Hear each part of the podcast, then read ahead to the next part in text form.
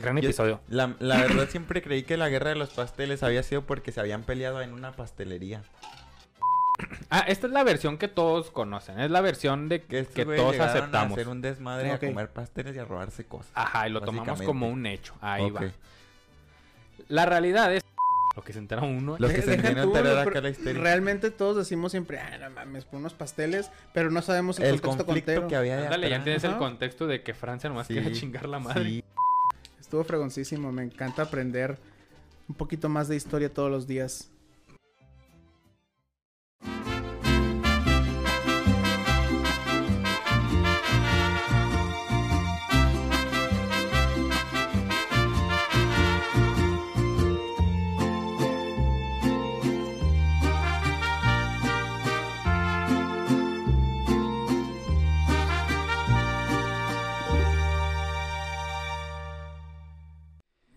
Bienvenidos a la Histeria de México, el podcast en el que nos documentamos de diversas fuentes, pero no pretendemos tener la verdad absoluta de la historia. Solo queremos que te diviertas junto con nosotros y un invitado especial mientras les platico sobre los personajes, anécdotas y hechos que ocasionaron la histeria de México.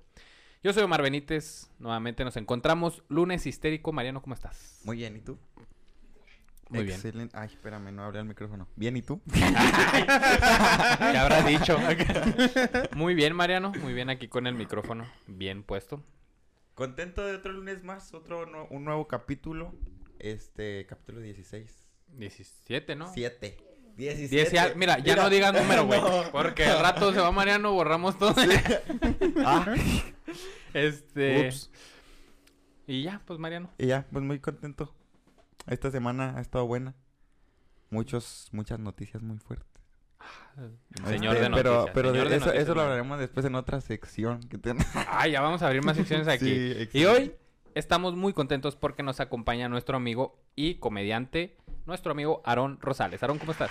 Muy bien, muy bien, muy bien. Ahí se oyen Qué unos gusto que- aplausitos bien bonitos. Ay, Sí, ah, Qué gusto que me invitaran, muchas gracias. Gracias a ti por venir. Ojalá te guste el episodio y ojalá te guste eh, el- el- el- la historia que les voy a, que les traigo hoy. A mí sí me gustó mucho la neta. Pues andas diciendo que está muy buena, entonces Sí, no ti- sé. Tiene presumiéndola desde hace Sí. rato. Sí, es de, es de- es- no es de mis favoritas, pero ese Sí. es un Quiero Es que algo que rompas, está en- quiero en- que en la rompas mente de con mi expectativa de Felipe Ángeles. mm. Con Felipe Ángeles hablamos nomás de Felipe Ah, Ángeles. Aquí voy a hablar de muchas cosas. Ah, ok. Muchas Ah. cosas. uh. ¿Cómo te sientes, Aaron? Estoy muy, muy chido. Este, algo somnoliento porque vuelvo a trabajar en sábado y me levanté Híjole. temprano. Pero estoy muy contento de que me invitaran.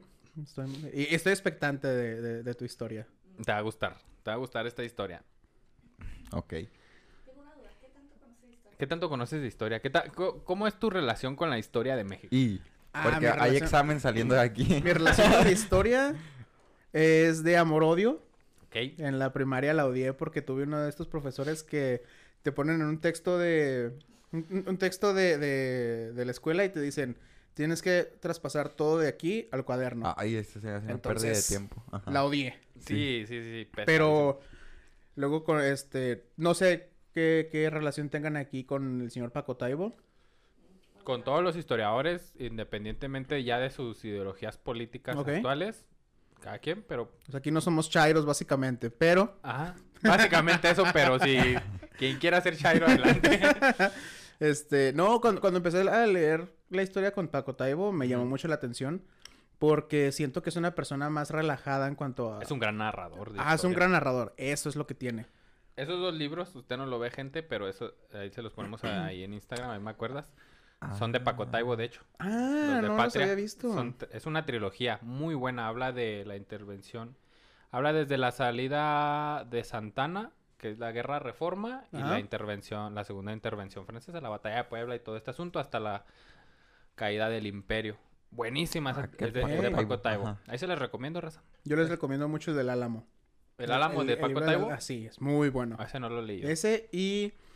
ah, voy a errar en el número, sé que voy a errar en el número, pero creo que son 25 o 30 viñetas de la independencia de México, donde Mm. cuenta precisamente mini historias de lo que llegó, de cositas que pasaron durante, que no se cuentan en libros de texto. Entonces, uff. Muy bueno. Es que hay, hay, hay- hay muy buenos autores y Paco Taibo. Nos vamos al otro extremo, Zunzunegui. O sea, sus, sus ideologías políticas aparte son grandes historiadores. Sí. Grandes personas que pues sí saben, ¿no? Como uno aquí que ahí nomás está todo meco no hablando. sabía ni quién era Pacotaibo, güey. Pues Paco Taibo es Paco Taibo. Sí, Es Paco Taibo. Ojalá un día conozca- conozcamos a Paco Taibo. hija. mi padrino. Bueno, entonces, sin más dilación, lo que les traigo para el día de hoy A ver. es sobre el primer conflicto entre México y Francia. Ah, la madre.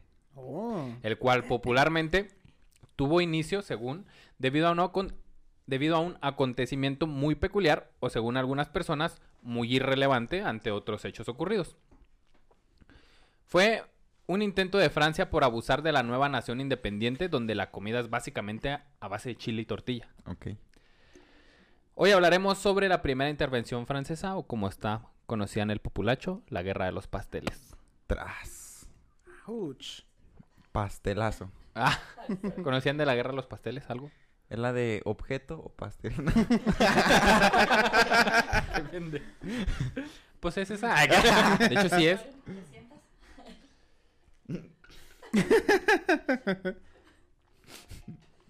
¿Se oíste la De hecho, nadie le dijo, pero tiene un pastel enfrente. ¿Dónde te sentaste, Mariano? ¿Dónde se sentó México en esta guerra de los pasteles? Vamos a ver. Vamos a ver. Ah, vamos a ver dónde se sentó. Perfecto. En 1821 se consumó la independencia de México. Ok. Y desde ese momento se encontraba en un periodo en el que estaba aprendiendo y experimentando sobre cómo funcionar correctamente como una nación ya independiente. Suena a yo intentando ser adolescente o intentando ser adulto. O Intentando- En general en la vida. Habla de mí, habla de México en general.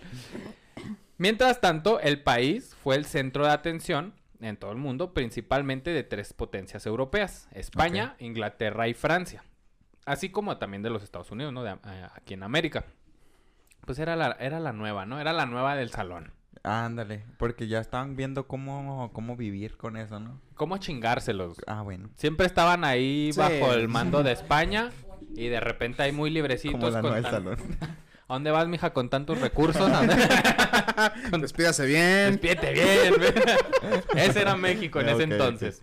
Ay, amo su inocencia. Sí. España no renunciaba a la idea de recuperar su colonia. Fuente inagotable de recursos y mano de obra explotada. El novio tóxico. El novio tóxico que no aceptaba que, que ya se sí. terminó. Inglaterra, en la competencia con Estados Unidos, se centraba en el, eh, en el comercio y la repatriación de las ganancias de sus compañías, las compañías que ya tenían aquí. Los Estados Unidos, desde su conformación como nación, instauraron el principio de política exterior, la doctrina Monroe. Que esta doctrina Monroe es el América para los americanos, que básicamente Estados Unidos le dijo a los europeos, ¿saben qué? América es para los americanos, así y que ningún europeo puede venir a, hacer ya colonias a México. Ah, ok. Y, y Estados Unidos prometemos que no vamos a ir a hacer colonias a Europa. Pero que Europa, hijo. Bro, ¿de qué me hablas? Entonces Estados Unidos, para respaldar su carácter expa- expansionista, eh, pues usaba esta doctrina Monroe, como les decía, acabando con los sueños del imperio español en América y mandando el claro mensaje de lo que consideraban sus dominios. Ok. Por su parte, Francia estaba involucrada en los aspectos político y económicos de América Central y las Antillas y su negocio comercial marítimo. Simón, cada potencia pues tenía, al- quería algo de Sí. México, ¿no? Y Sí, sí. Francia quería meterse en la política de México y, y en las rutas marítimas que pues México tiene salida a ambos, o sea, está muy cabrón México. Y pues Francia le echó el ojo, Muchos pretendientes detrás Sí. de... mucho pretendiente.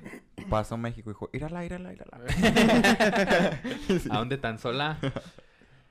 Además de esto, al interior del país, o sea, todo esto pasaba al exterior, ¿no? Pero al interior Sí. del país se vivían tiempos difíciles, en un esfuerzo, en un esfuerzo por consolidar a la nación mexicana y su reconocimiento en el mundo como nación independiente. Ok.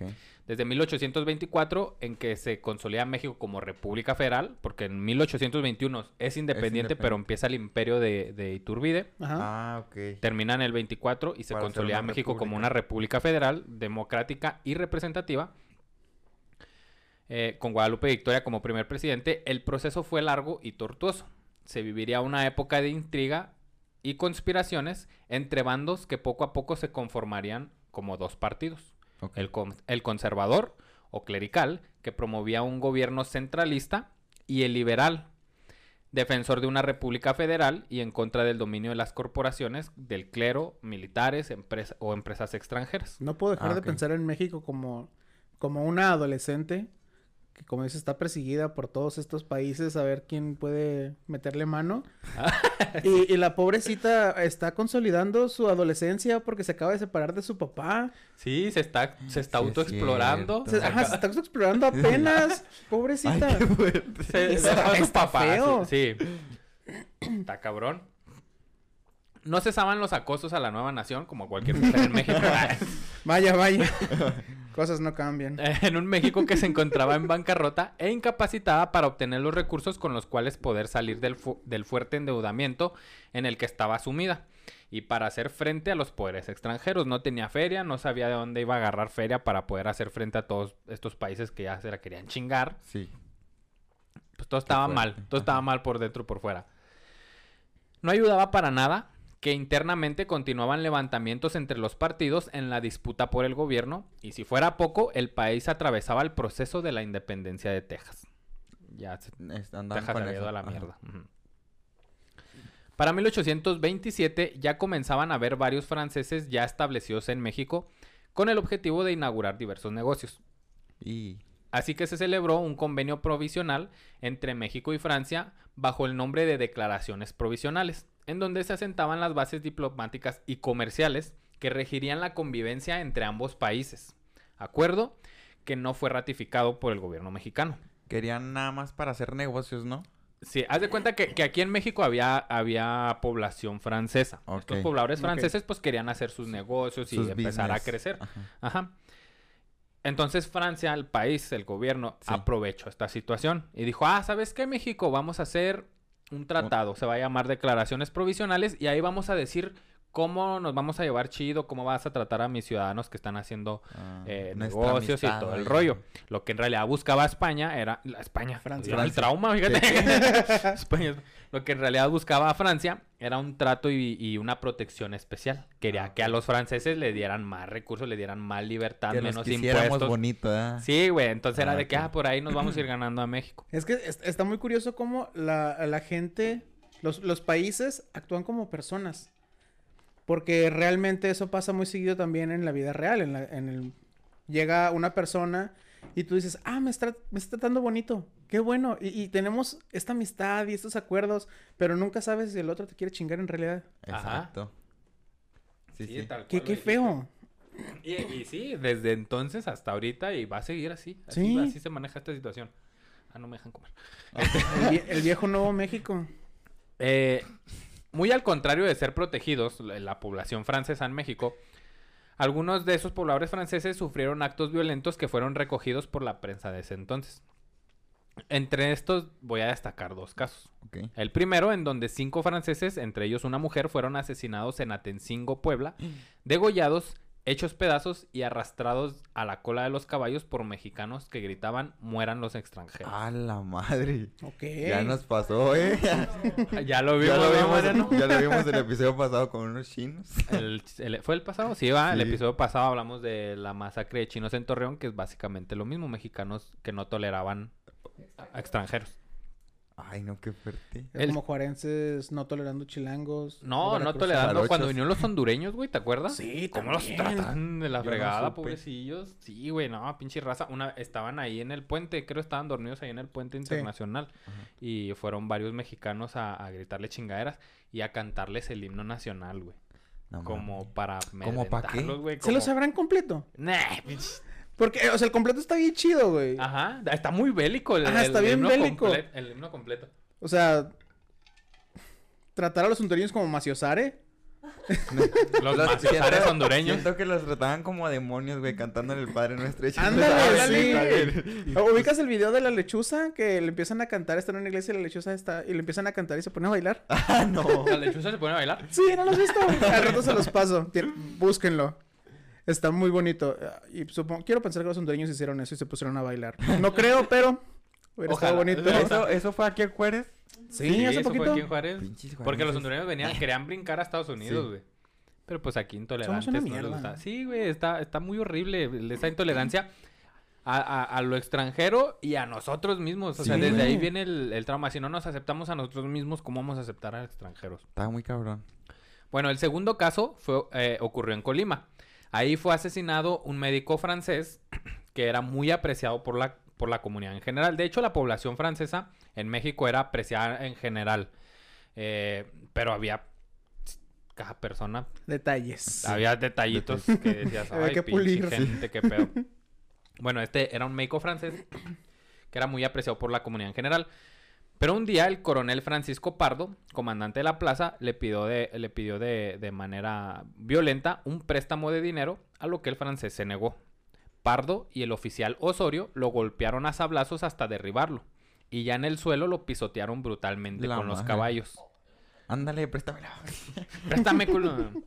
Murió sin esperanzas de que se le hiciera justicia, pues los militares se amparaban en su fuero. En ese entonces, pues estaba el fuero ¿Monterrey? militar. fuero- Ay. nada cambia, nada cambia. Para 1836, México ya había terminado la guerra con Texas, por lo que se libró en esa parte de Estados Unidos, por el momento. También en ese año, España había reconocido por fin la independencia de México. En el 36 fue, se declaró la independencia en el 21 y hasta Y el apenas- 36 España, pinche novio tóxico, dijo, no, bueno, sí, la neta sí, ya, Ah, pues ya, no andamos. Ya no va a regresar, entonces sí.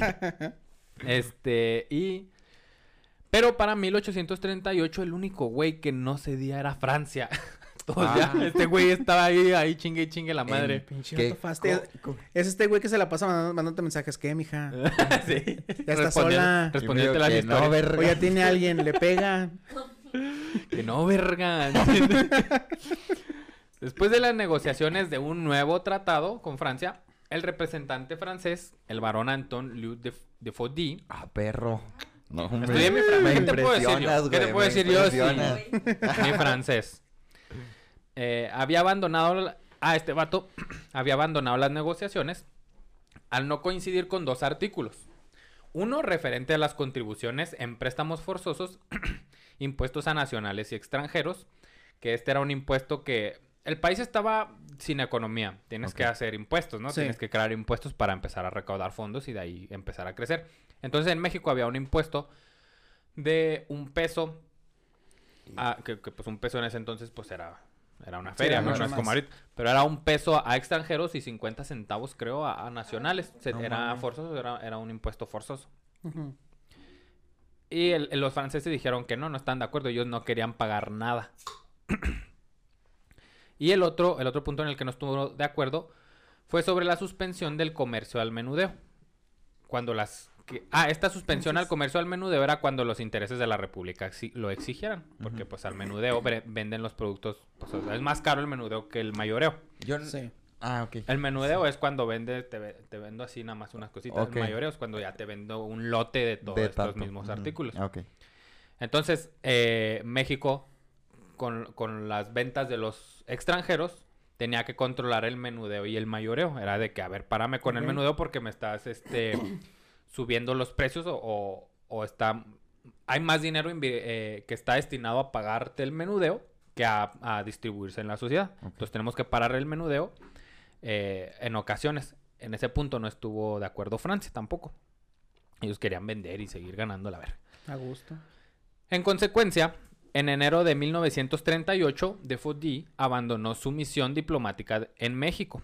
Los comerciantes franceses que vivían en México enviaron con él una serie de, de reclamaciones sobre la merma de sus ganancias y destrozos ocasionados durante los conflictos internos. Se quejaron. Ajá, era de que hay mucho desmadre Sí. aquí y nos están tratando mal. Que sí. La verdad tienen punto razón. sí. Sí, ahí tienen razón. Que pero eh, en los dos casos que dije ahorita era por ser franceses, ¿no? Ajá. En general. Y, y muchos más. Pero en lo general le estaba yendo mal a la población francesa porque a México en general le Le estaba, yendo, mal. Sí. Ah. Era consecuencia de lo que estaba pasando en México. Exactamente. Ok.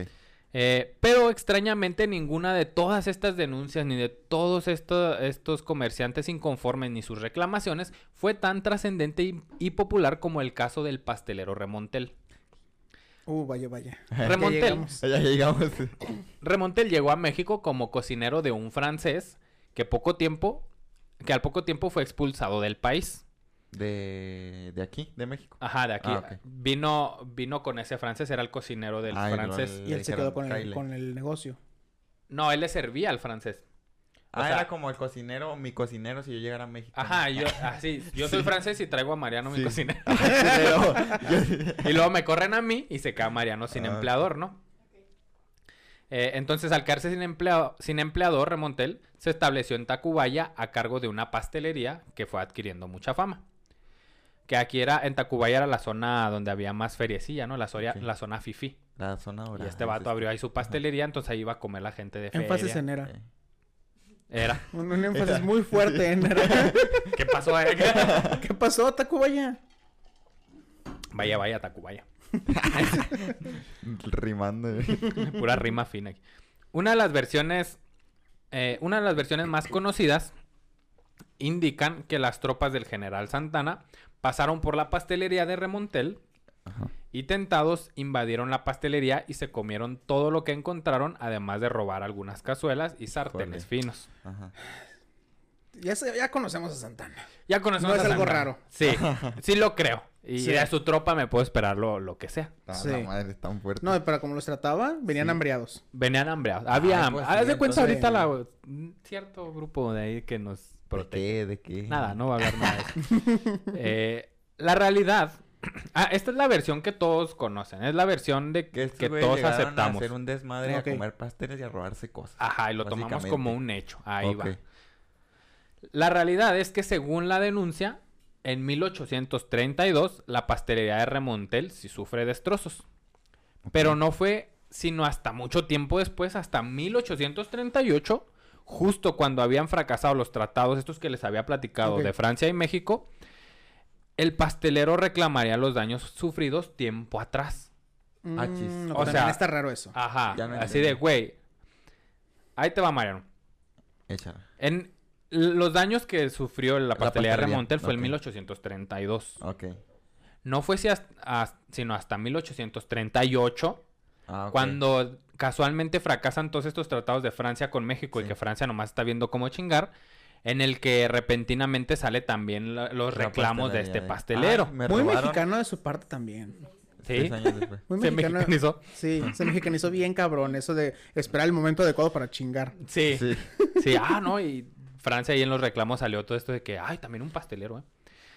Eh, esta, esto, este reclamo, además de, de que se hizo muy tarde, fue sin hacer grandes especificaciones y sin dar detalles a tal grado de que en las fuentes de la época se pueden observar versiones encontradas sobre en qué momento y cómo ocurrieron los dextros. Ah. ¿Qué fue exactamente? Si comieron los, si la tropa comió o si no comió o si, se comió y no pagó ajá.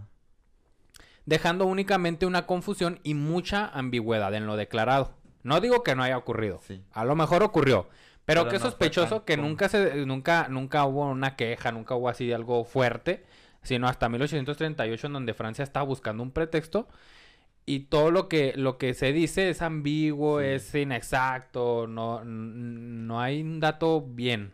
Y le echen crema a sus tacos. Ajá. Le echan chantilly a su pastel. Ah, se anda. Nunca mejor dicho. Toda esta situación evidenciaba que Francia solo buscaba algún pretexto para tomar por la fuerza lo que México no quiso ceder en lo diplomático. El gobierno francés, a través del barón de Foudy, exigía... ah, me encanta... ¿eh? Me encanta... Exigía una indemnización de 600 mil pesos por todos los daños causados a los ciudadanos Ah, su franceses. madre, en ese Que era la riqueza vergal. completa Sí, del güey. país. Entre los que incluía los daños causados a la, pan- a la pastelería de Remontel, que ascendían, según ellos, a 60 mil pesos. Que ahorita 60 mil pesos, pues es mucho, Vete puede ser mucho. roña, pero, pero en ese entonces era, estás hablando de sesen- 600 millones de pesos. Sí, Sí. Y nada, que era una pinche Por una pastelería toda- pastelería. Toda Ajá. pedorra, güey. güey. O ponle muy chida, güey, pero no 600 millones de No. pesos. pues, Estás, No. estás pero bien pendejo. Eh, además de esto, exigían el pago de una deuda externa que tenían porque ahí se endeudaron cuando estaban con lo de Texas. Ahí se endeudaron con los franceses también. Y estos güeyes de, ah, pues dame mi dinero. Ah, pues dame mi balón, ya me voy. Básicamente. sí. Y, y además pedían la, de- la destitución de un juez, un general y un coronel mexicanos. Ah, y random. Ajá, así, y ese pendejo me está yendo feo. Córrelo, la verga. El gobierno mexicano de Anastasio Bustamante, que era presidente en ese entonces, pues obviamente se negó. La tensión entre ambas naciones se agudizó los, los años siguientes, por lo que entre febrero y marzo de 1838 las amenazas francesas se hicieron realidad. Cuando 10 barcos de guerra, bajo las órdenes del comandante Basoche, ese no, ese no, no lo estudié como se decía en francés. Est- eh, eh, Basochi. Me la pelas, güey. Arribaron a Antón Lizardo, Veracruz. Siempre invaden Veracruz. Es que es ¿Por un qué? puerto muy Pues sí. importante. Veracruz es la, es la entrada de, de- del mundo a Es México. como el aeropuerto Como- Felipe Ángeles. Ok, ok, ok, ok. Si me das de Que cuenta, hay güey. mucha comedia, que hay mucha comedia. Acá sí había viajes, era la diferencia. Pero, pero sí. Ahí se había gente. Sí. Ahí sí había viajes. Goku y Vegeta, no vamos a pelear donde no haya nadie. Se van al aeropuerto. Ay, güey, enseguida de las, de las tlayudas, güey. Ah, la, la señora Ah, las la señora de las tlayudas. ¿Qué tlayudas. son las tlayudas? Perdón. Pues lo que... Según no eran tlayudas, ¿no? Al último... Ah, es que ahí en el aeropuerto, el día de la inauguración, se, según se coló una señora que eh, se puso a vender tlayudas porque no vendía nada de comida. Ah. Las tlayudas son como tostadas. No sé qué son Mira. exactamente la tlayuda. La mayor parte de la gastronomía en el sur de México se Es basa tortilla- en masa aplastadita, Sí, con dorada. frijol- dorada con frijoles y guisado. Y, y Y un queso. chilito, una Ah, son- salsita. son, sopes de diferentes presentaciones. Ah, Ay, ok. qué rico. Sí. Ah, entonces esta señora se, se hizo ahí, el, se hizo muy Su popular. ahí. Y Sí, paréntesis rápido, se puso y todo el mundo la estaba apoyando porque, pues, qué chido.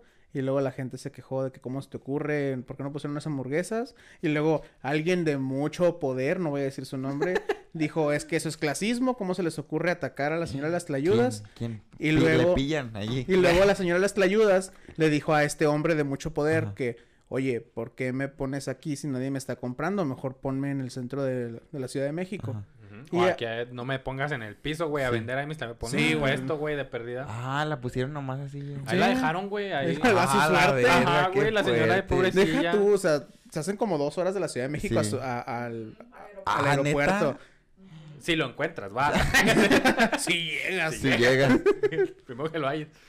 Sí, güey, ahí está. Ah, qué fuerte. Ah, qué clasistas. No, clasistas tenía la señora ahí nomás, ahí vendiendo a la pinche eso. esquinilla. Pues, va, como de ya está ahí. Sí. Está aburrida.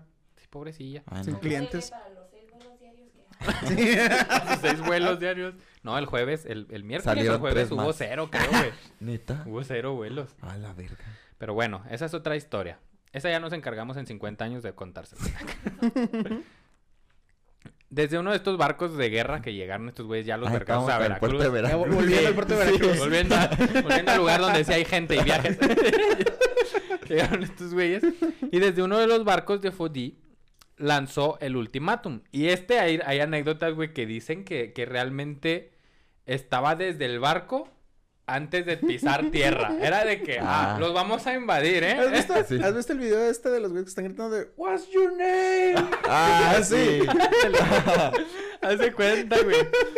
¿Cómo le dice? Tony. Tony. Fuck you, Tony. What's your name? Hace cuenta, güey. Este vato, pues ya desde ahí, desde el barquito, decía que exigía el, pa- el pago de los daños a los súbditos franceses antes del 15 de abril o invadirían el territorio mexicano. A su madre. Le dieron plazo. A ver. Sí. Ajá. Me perdí. ¿En qué día estábamos? En 15 de abril. Ah, no, estamos en... Entre febrero y marzo de 1838. Ok. Un Se iban a estar después. aproximadamente entre un mes y medio mes ahí en el barco esperando. Ajá, no, los 10 barcos esperando ahí en el, en el puerto de Veracruz. Sí, yo creo sí. Y, bueno, ahorita vamos para eso. Ok, ok, ok. okay para los suministros. El 16 de abril. Ah, para el 15 de abril o vamos a, entrar ahora sí a partir madres. Ah, okay. Aquí estamos por fuerita. El 16 de abril de 1838, el comandante Basoche declaró el cese de las relaciones entre México y Francia. Porque, pues, bien sabido, México no paga, menos los ah. 215. y bloqueó de todos los puertos... Ah, ordenó Francia el bloqueo de todos los, puer- de lo- todos los puertos de la República. Aquí no va a haber nadie que entre así. Ajá, empezando por, el puerto de Veracruz, que es diferente. No lo tomaron, no tomaron el puerto. Es diferente tomar un puerto a bloquearlo. Cuando lo toman, Este, Hay, hay importaciones, todo este pedo, pero todas las ganancias y todo es administrado por el país que Ah, lo tomó. Básicamente Oh. Francia estaba como este güey del básquetbol, así. Ah, Nada más. Dale. No van a pasar. Ándale, pasar. exactamente. Francia estaba bloqueando nada más, Sí. no estaba administrando nada, pero de los que vengan van para atrás. Y los que quieran salir, Nel ni madres. Es el bloqueo. ah, es no diferente. sabía. No Entonces- sabía la diferencia. Francia bloqueó estos puertos. Ok. En tomarlo. Sí. Sí. Pues es que para tomar un puerto necesitas más gente y más gente con, con conocimiento para poder llevarte toda esa riqueza bien. ¿Sabes cómo? Bueno, necesitas más gente, hombre. Logística. Sí, Sí. más logística y más recursos y todo el pedo. Y si lo bloqueas, nomás te paras ahí y nadie pasa. Ah, no, no se puede, joven. No va a pasar el día de hoy. Los barcos, Por fran- eso, joven. los barcos franceses eran este guardia de Walmart que te, no te deja pasar hasta que te revise el Eh. ticket. Aunque lleven nomás un desodorante, güey, no. Y todavía le hace. Y te- Ah, sí. Y tiene la fila ahí esperando. Sí. Hay fila hasta para salir, güey, de Walmart. Sí, ya qué pedo. Porque no se da Costco, tú. Ay, Costco. Ay, no.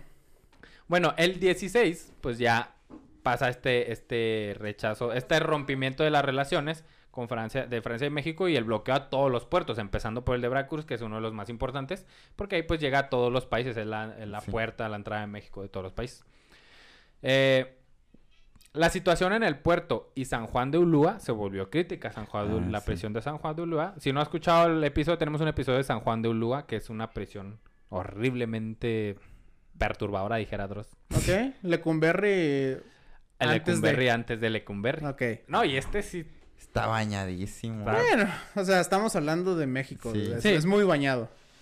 Eh, semanas más tarde, al ver que México ni así cedía con las exigencias económicas, Sí, México bien Sí la armó, desolada. puto, sí la armó. vale verga, güey, ya fue el mandado. mira. Con sus 20 cajas de papel de baño en México. vale madre. Bien deshogado, güey. Pinches barcos ahí. Que vengan, que vengan. Bloqueenle, qué pedo. Aquí no paga. Sí. Después de ver que pues México le valía verga, Francia despachó 20 barcos militares Y más su madre. ¡A la madre! al mando del, del contraalmirante Charles Baudin, quien se reunió en Jalapa con el ministro mexicano Luis Cuevas para efectuar negociaciones. Simón, ya se trajeron un güey ya listo para negociar, Ok. trajeron más barcos, este güey iba a negociar co- con, Luis Con Cuevas y van, vamos a llegar a, una- a Siento un que acuerdo, güey. históricamente es el momento en el que Francia se ha puesto más los pantalones porque siempre es de, ah, nos rendimos. Ya se va. Sí, qué pedo. Oye, güey, ¿y, y sabes qué, qué es otra, otra cosa? Te- les decía ahorita que, que Francia y, y México, la población francesa aquí, era bien recibida, porque la relación de México y Francia era buena, porque la independencia de México, como muchas independencias, fueron inspiradas en la Revolución Francesa, en todos estos ideales liberales de Ajá. Francia. Entonces había buena relación, pero los franceses estaban de chingaquito aquí, era de como que, ay, güey, espérate. Eh, Baudin reclamaba los 600 mil pesos de indemnización de todos sus- con los que empezamos Ok. y un millón, Ah, la madre. Ya le subió. este, Ya un está millón exagerando. adicional, a ver si vamos, por los gastos de la, fro- de la flota francesa. ¡Ah, hijos de la riata! Ok, se había suministros. Sí, había suministro. Y quería que México los pagara. Era como si un presidente de Estados Unidos quisiera hacer un muro, güey, y dijera, ah, ah, ustedes pero van a no, pagar no, Lo bueno es que eso no pasa, ¿verdad? Eso no pasa, güey, sería es- estúpido, no, pues. es estúpido. Qué listillos me salieron. Ah, pues si nos vamos a estar aquí, nos van a pagar la Sí. estancia. ¿Sabes qué, güey? Sí. Me debes eso y la gasolina. El que viene hasta acá. Eh, pues pedía todo esto para la flota que estaba eh, anclada frente a Veracruz y seguían ahuevados con la destitución de un juez, un general y un coronel Ah, su madre. que le traían tierra. Si, había, si eran en específico, y si era porque había, habían ocurrido problemas con Ah, ellos. sí eran específicos. Si eran específicos. Ah, esos yo pensé que eran randoms porque dijiste nada más uno, uno y uno y dije... ah, quiero, quiero que sea ese, ese y, aquel. Como jugando al Monopoly, ¿no? Sí, no, como, Ese, como Dewey. Vive, vive, muere. El... Como dichas demandas, pues tampoco fueron cumplidas. No, pues no. Y ahora sí era porque no había ni dinero, güey. ¿De dónde verga? sí, que, que del... Que spoiler alert, cuando, eh, la, la, la segunda intervención francesa, Ajá. pues también es porque los pinches franceses huevados y, y México no tenía para pagarles la segunda, la, donde empieza con la batalla de Puebla. Francia. Te acaban de comprar Texas, güey. y México, si te dijera. Y dije, "Ah, Ay, ¿Tú amiga. piensas que me lo compraron? Amiga, tengo el corazón. sí. ¿Ustedes les pagan por su territorio? Ustedes les pagan cuando les quitan territorio. Se venden esas cosas. ¿Cómo podía vender? Como dichas demandas no fueron cumplidas, los franceses bombardearon ya directamente el fuerte de San Juan de Ulúa el 21 de noviembre de 1838. Desde abril oh, estaban hostilizando y ya en noviembre dijeron, ya, la verga. Se me hace que ya no nos van a madre". pagar. El castillo, des- el castillo de San Juan de Ulúa, después de recibir duros ataques por alrededor de cuatro horas, terminó siendo entregado a Baudin y fue izada la bandera francesa. Ok. Qué humillación. No, es que era una Ahí humillación. pones un chan chan chan güey.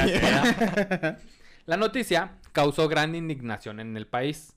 Así que el 30 de noviembre de ese mismo año, por la noche, un decreto de Anastasio Bustamante anunció que se declaraba la guerra a Francia. Ah, Y un correo extraordinario salió a galope rumbo a la hacienda de Manga de Clavo. Con una, perdón, con una orden para el general de división, nuestro bebé Antonio López de Santana, Hijo de su madre. para que se encargue del mando de las tropas ¿No tienes el nombre completo de, de Santana por ahí? No lo tengo aquí, güey, pero es larguísimo. Ah, es el y el de Miguel Hidalgo, güey, también. Sí. ¿A poco ¿no? sí? Sí, güey. Eh, de verato. Ah, es más, aquí lo podemos googlear, mira. Pinche nombrezote. Imagínate que es un güey que se está midiendo la verga con el nombre. A la verga. No, pues sí. Señor Dios. GPI, el. Mariano. A la riata. No, este no es. ¿Cómo Este es el de Wikipedia. Sí es, ¿no? Antonio de Padua, María Severino, López de Santana y Pérez de Lebrón James. No, le Ah. James. Pero hasta Lebrón sí. Así eran los nombres antes. La. Ah, entonces este vato, Anastasio Bustamante, ya amputado, porque ahora sí ya están, Sí. ya están lloviendo vergazos. Le, le manda un WhatsApp al Avisarle Santana. a Santana. Le ¿sabes qué, güey? No hay dinero, no hay nada, güey. Por favor, ármate un grupo de raza y, y diríjanse a Veracruz, pues para dirigir, da- para dirigir la defensa de la nación. Y Santana, pues que le encantaba ahí el, protagonismo Sí. y, Sí. Muy de Santana. muy Santana. Muy Santana. Eh, pues aceptó, dijo, arre, jalo. Se, se consiguió, creo que Pinche co- diva, güey. se consiguió como entre 1300, 1500 personas y A su madre. fuga, vamos a dar a partir madres. Y era buen, buen... Era buen general. Ah, ok. No, buen número de personas. Ah, no. No, No, eran pocos. 1300 es poquitas personas. Ah, ok. Y, y más porque no eran preparadas, güey. Era, Eran era, de- era mucha población.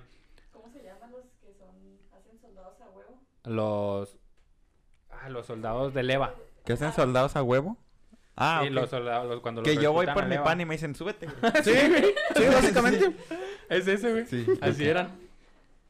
Eh, bueno, entonces ya le, le encomendó tomar la ofensiva como pueda, pero en Pero chinga. hazlo. La situación del gobierno de la República Federal era fatal, pues mientras intentaba someter a los revolucionarios internos que en diversas partes del país se estaban levantando contra Bustamante, sus ingresos ya eran insuficientes y además se veían reducidos por el bloqueo que había impuesto Francia. Y pues todo esto mientras seguían llegando buques franceses. Su madre, estos venían con toda. sí, después de la independencia no nos iba tan bien, que digamos. Ya me está dando miedo. El 5 de diciembre de 1838, el príncipe Joinville dejó, ah, ordenó un ataque al baluarte donde estaba Santana en Veracruz.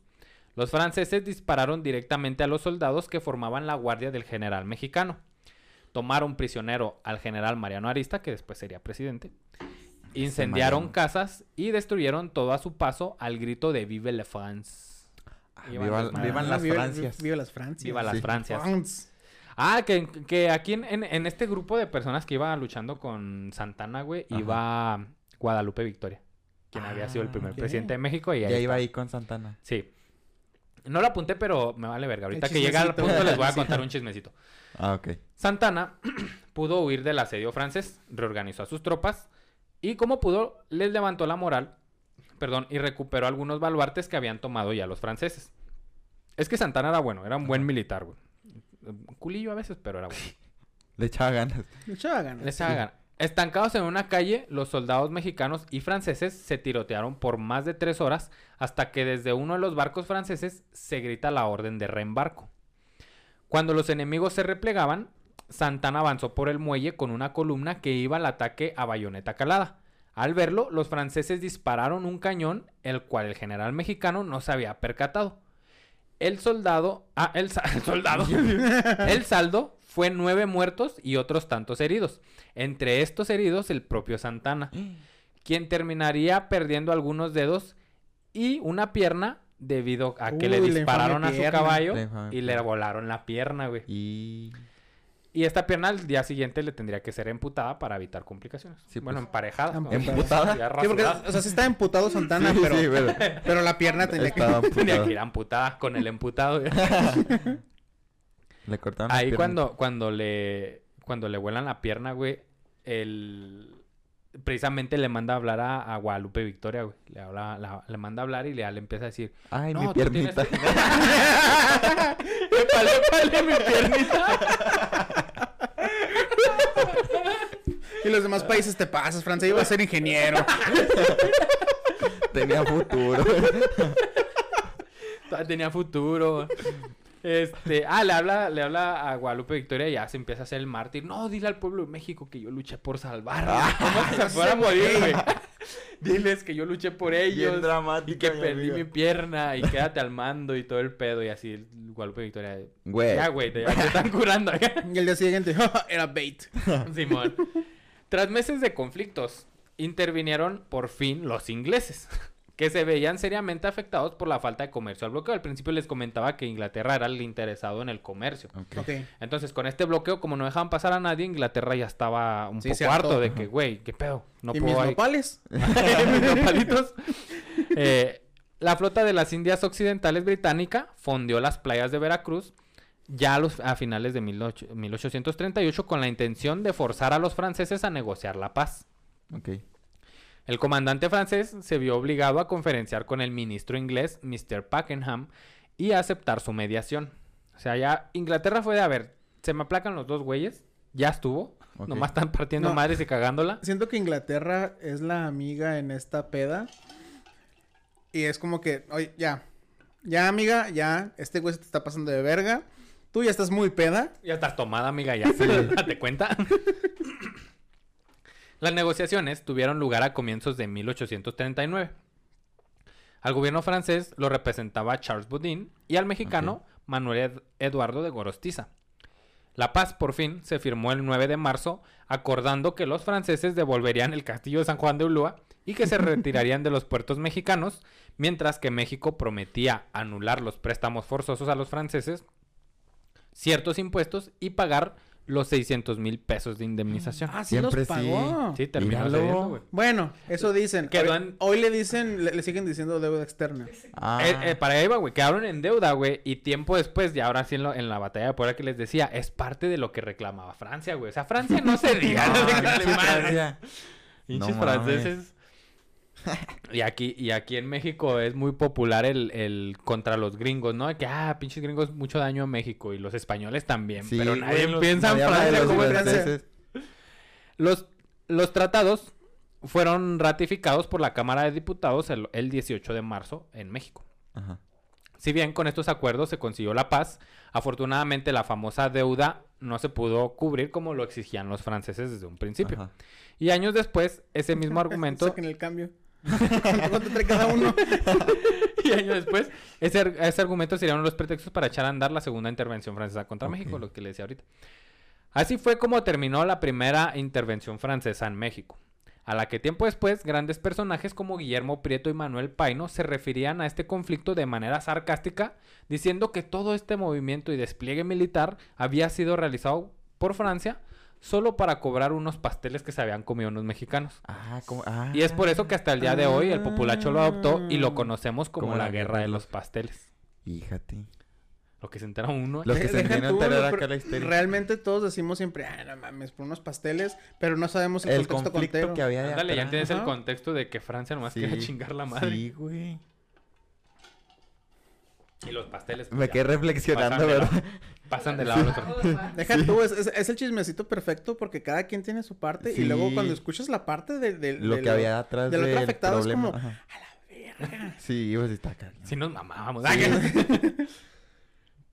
Para cerrar, haremos un pequeño homenaje a un héroe de guerra. Un héroe de guerra de que silencio. murió. Uf. Uf. Un héroe Sí, de porque guerra. quiero brindar por este héroe de guerra, ya Este- sé quién es. Este de guerra, este héroe de guerra que murió en la, en la ya, guerra ya de sé los quién es este héroe de guerra. Me refiero al hecho de que no solo el propietario extrañaba su pierna amputada. Sí, Daba la impresión de que todos sus simpatizantes lo hacían. Estamos hablando de la pierna de Santana. Ese, ¡Salud! ese héroe. ¡Salud, por, la, pierna de Por Santana! Santana, salud. ¡A huevo! Salud. Ay, su piernita, ¿qué? Épale, épale mi piernita. Dijo Santana. Decía- Exclamó Santana. exclamó Santana. Decía así, ¿no? En el... ¿Cómo se llama? El en el epitafio. epitafio. Épale, épale mi piernita.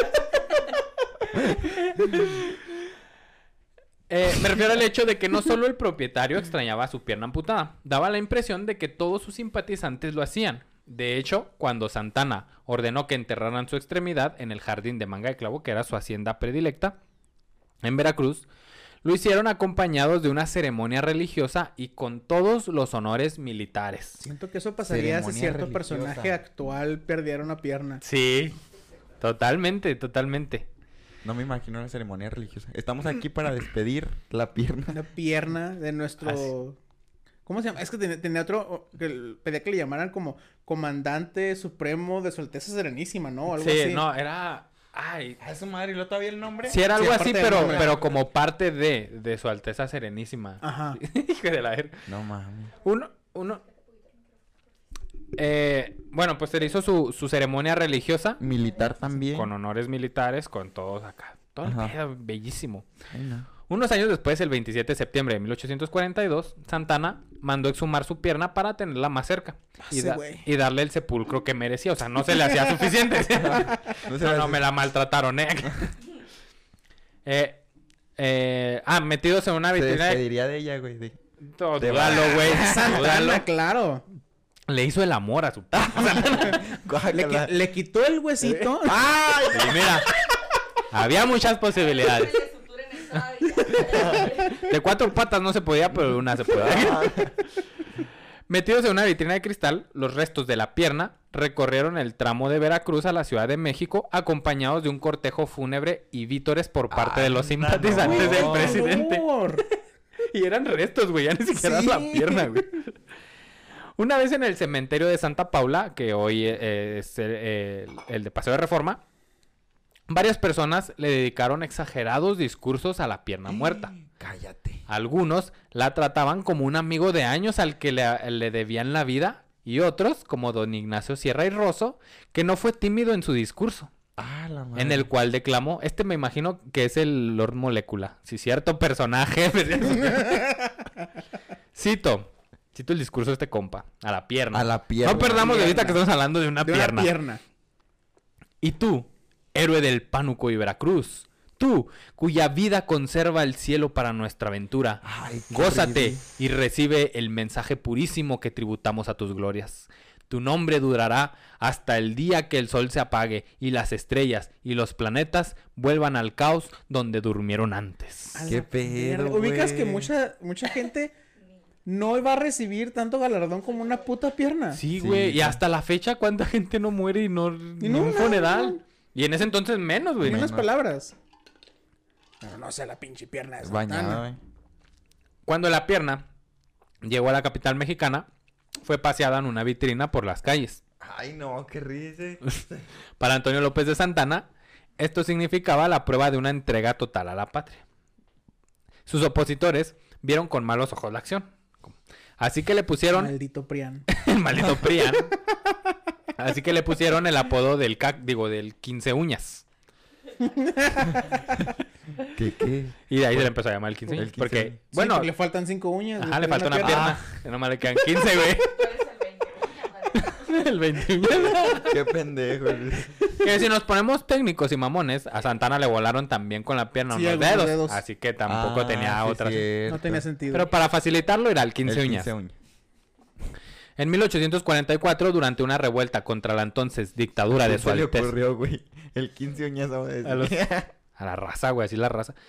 Ah, durante una revuelta contra la entonces dictadura de su Alteza Serenísima, como se hacía llamar, un grupo de opositores robaron la pierna y la arrastraron por toda la ciudad hasta perderla en un lugar desconocido. Ah, está perdida la pierna. La pierna real está perdida. Nadie sabe hasta la fecha cuál fue su suerte. Oye. No mames. Ah, ok. Nadie supo. No. Para un militar orgulloso como Santana, andar por la vida sin una pierna era inconcebible. Por ello, mandó a fabricar una prótesis de madera a su medida. Sí. Que es de. ¿Cómo se llama? El chinocote es una especie. Chinacate. chi- ¿De qué Una especie de madera. El pino. Ah, es que este güey presumía. Santana presumía mucho de que su pierna era Pues de. el chinacate de es una... Es una madera, ¿no? Sí, ¿no? El chinacate. ¿Sabes? O sea, yo leyendo de Santana me hubiera imaginado más como todo el tiempo presumiendo de que no tengo una pierna porque soy un pinche héroe. Guáchenla, bésenla. Bésenla. Sí, era, sí pasaba eso, güey. Maldita sea.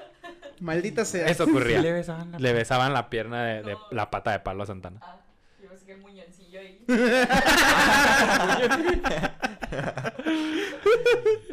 Ay, Eh, no. Bueno, entonces este vato se, se mandó a fabricar una prótesis de madera, pues finísima, a su medida.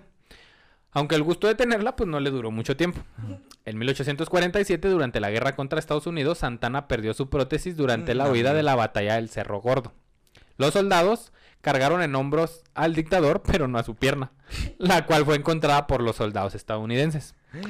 Algunos historiadores, derrochando pasión, dicen que los militares gringos jugaron béisbol con la pierna, No. inaugurando así la inaugurando así técnicamente el primer juego de béisbol celebrado en México. Y luego la, La pierna de conser- Santana. Sí, güey. y luego la conservaron como un trofeo, el cual actualmente se encuentra en una vitrina del Museo de la Guardia en el Camp Lincoln de Springfield. Y hasta ahora no se ha resuelto una repatriación del que quizá sea el miembro de palo más célebre de la nación. Ah, su madre. Está- está- ahí, está- ahí, ahí están en ese museo que les dije. Prefiero vamos a pelearle el penacho a Inglaterra que a, a- Que a la- Australia. la pata. Ah, fue de Australia. monte. ¿Austria? No sé. No, Australia. Que la El pata de. Santana. Ah, chipata de Santana. Pinche pata. Y ese Para fue, jugar béisbol. ese fue el episodio de Santana, su pierna y la, y guerra, la guerra de los pasteles. Muy interesante, muy interesante. Gran Yo- episodio. La, la verdad siempre creí que la guerra de los pasteles había sido porque se habían peleado en una pastelería. Pues sí se podría pensar, güey. Teóricamente. Y, y, y en el común de, de la gente es escuchar la guerra de los pasteles y real piensan que o pelearon con pasteles Sí. o que el conflicto real fue por unos pasteles. Sí. Pues de hecho yo creía eso. Yo también ho- hoy aprendí que, que no es simplemente por una deuda de pasteles. O Sí. sea, es, es mucho más contexto aparte de. Y la deuda de los pasteles fue el pretexto que querían tomar para chingar la madre. Mira nomás. ¿Cómo ves? ¿Cómo ves tú? ¿Cómo es tú?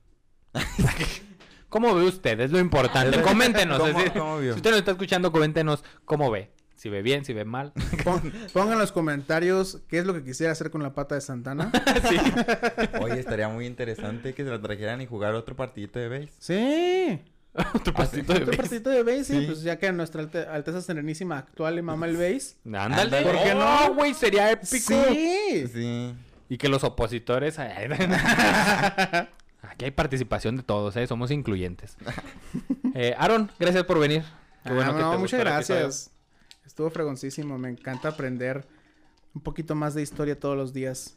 Muy bien, muy bien. Entonces, pues te agradecemos mucho por acompañarnos. Este es tu espacio si, si te sirve algo, si quieres hacer cualquier anuncio que iba a salir en redes sociales. Esto Pues- sale el lunes, ¿verdad? El lunes. Sí. Este lunes sale. Si les gustó mi participación, este, estoy en redes sociales como El Aarón en Facebook o como El 1 Aarón en Instagram.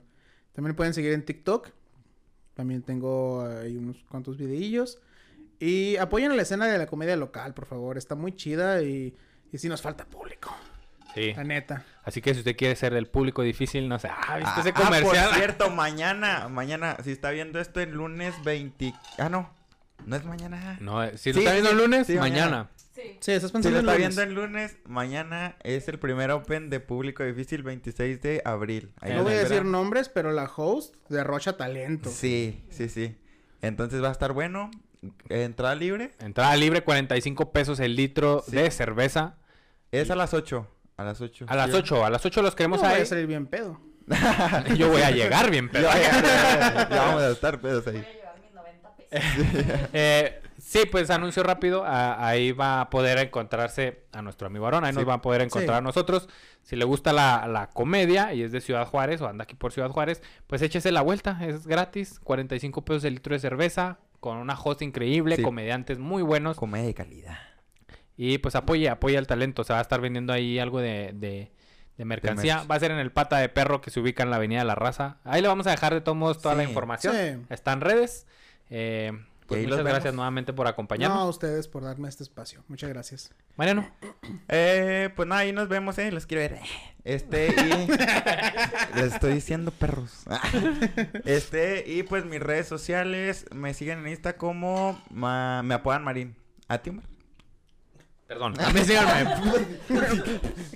a mí síganme en Instagram como soyomar.bntz en Instagram. Sigan A a la patrona productora. como guion bajo Diana Sinache. Sigan Sí. a la Estrella de México en todas En las todas redes. sociales. Y ya, pues por último, como siempre, como cada semana. Les recuerdo que esta no es una clase de historia, es una historia con clase.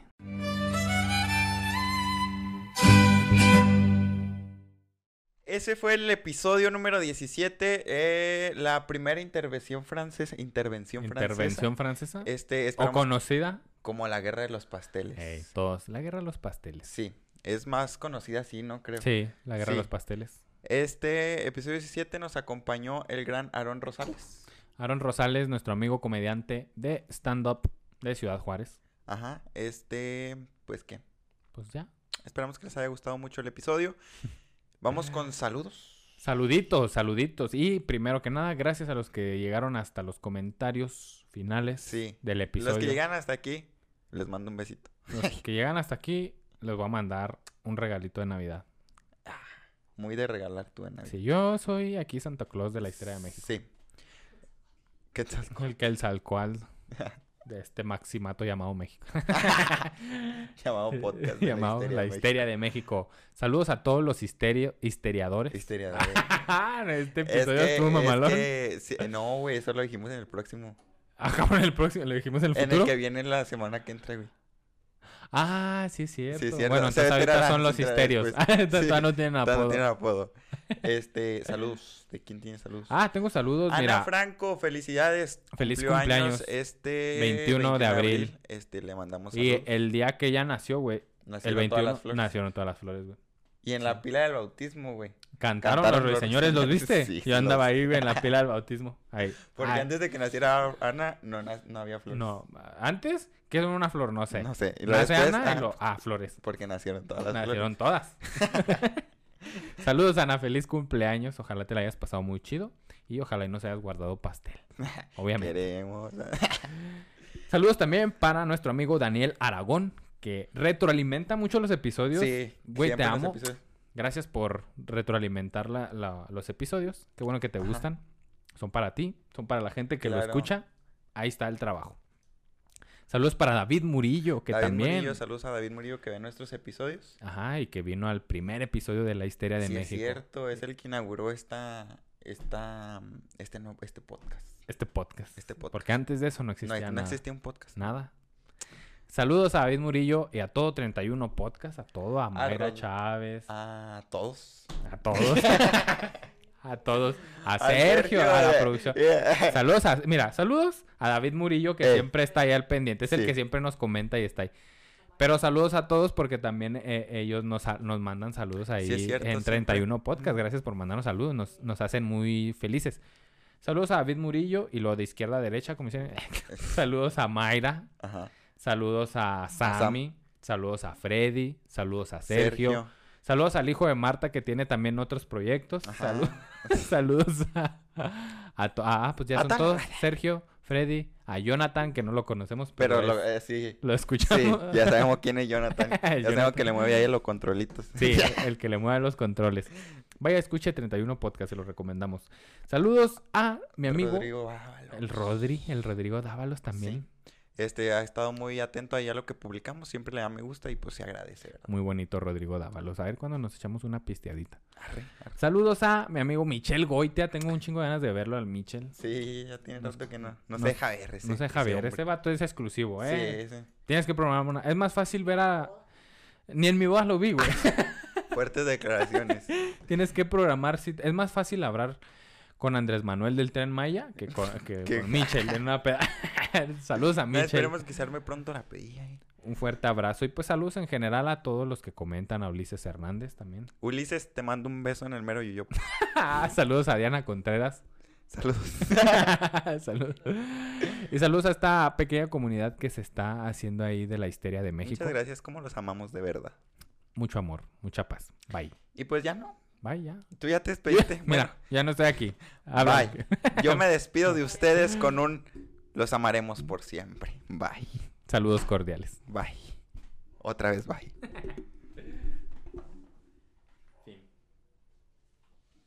Muy bien. Todo lo que brilla no es oro, tu fachada parece un tesoro, de tu cochillo no me enamoro. Frases de Kenia Oz. Vámonos. Mira, ya está una